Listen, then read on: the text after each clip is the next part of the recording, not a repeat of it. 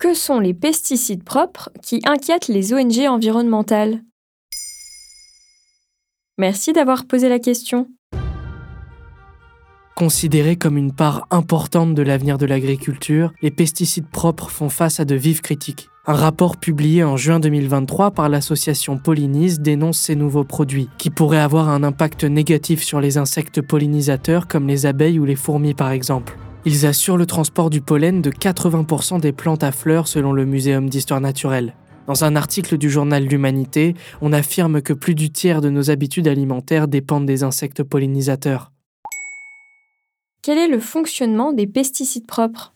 Il s'agit en fait des pesticides nouvelle génération. Concrètement, ils sont conçus pour bloquer certains gènes et diminuer les fonctions vitales des insectes ravageurs de culture. Par exemple, l'un des produits actuellement testés est capable de cibler la fonction de l'appétit sur le dorifort. C'est un insecte qui s'attaque aux plantations de pommes de terre. D'autres produits empêchent la mue des papillons ou entraînent une déformation physique du parasite. Le pesticide existe en spray et il peut aussi être diffusé sous forme de virus par la plante. Les industriels affirment que cette technique est très précise et qu'elle est inspirée des mécanismes naturels.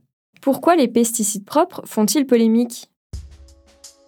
L'association Pollinis s'est penchée plus précisément sur la promesse de ces produits. Offrir une plus grande précision et mieux cibler les insectes qui s'attaquent aux cultures en épargnant les précieux pollinisateurs. Pour vérifier ça, ils ont comparé la séquence génétique des insectes ciblés par les pesticides propres et celle des insectes pollinisateurs sur 26 produits. Pollinis conclut que 136 espèces pourraient être touchées par la moitié des produits de pesticides propres, car elles ont une séquence génétique extrêmement similaire à celle des insectes ciblés. Les auteurs de l'étude réalisée par Pollinis estiment qu'il y a un risque pour de nombreuses espèces pollinisatrices. L'abeille mellifère européenne, le bourdon des prés, le papillon belle dame ou encore le papillon monarque menacé d'extinction.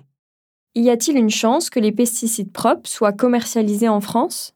Pour l'instant, que ce soit en France ou en Europe, il faudra attendre quelques temps avant que les pesticides propres soient mis sur le marché. Mais certains d'entre eux sont d'ores et déjà testés dans l'Hexagone. D'après l'Agence de sécurité sanitaire, trois essais ont eu lieu entre 2020 et 2021 dans des champs de colza et de pommes de terre. Quant à l'étude menée par Polinis, l'ONG demande à ce que ces produits ne soient pas considérés comme des produits de biocontrôle, c'est-à-dire à base de mécanismes naturels. Elle demande également à ce que les essais effectués en France soient définitivement arrêtés.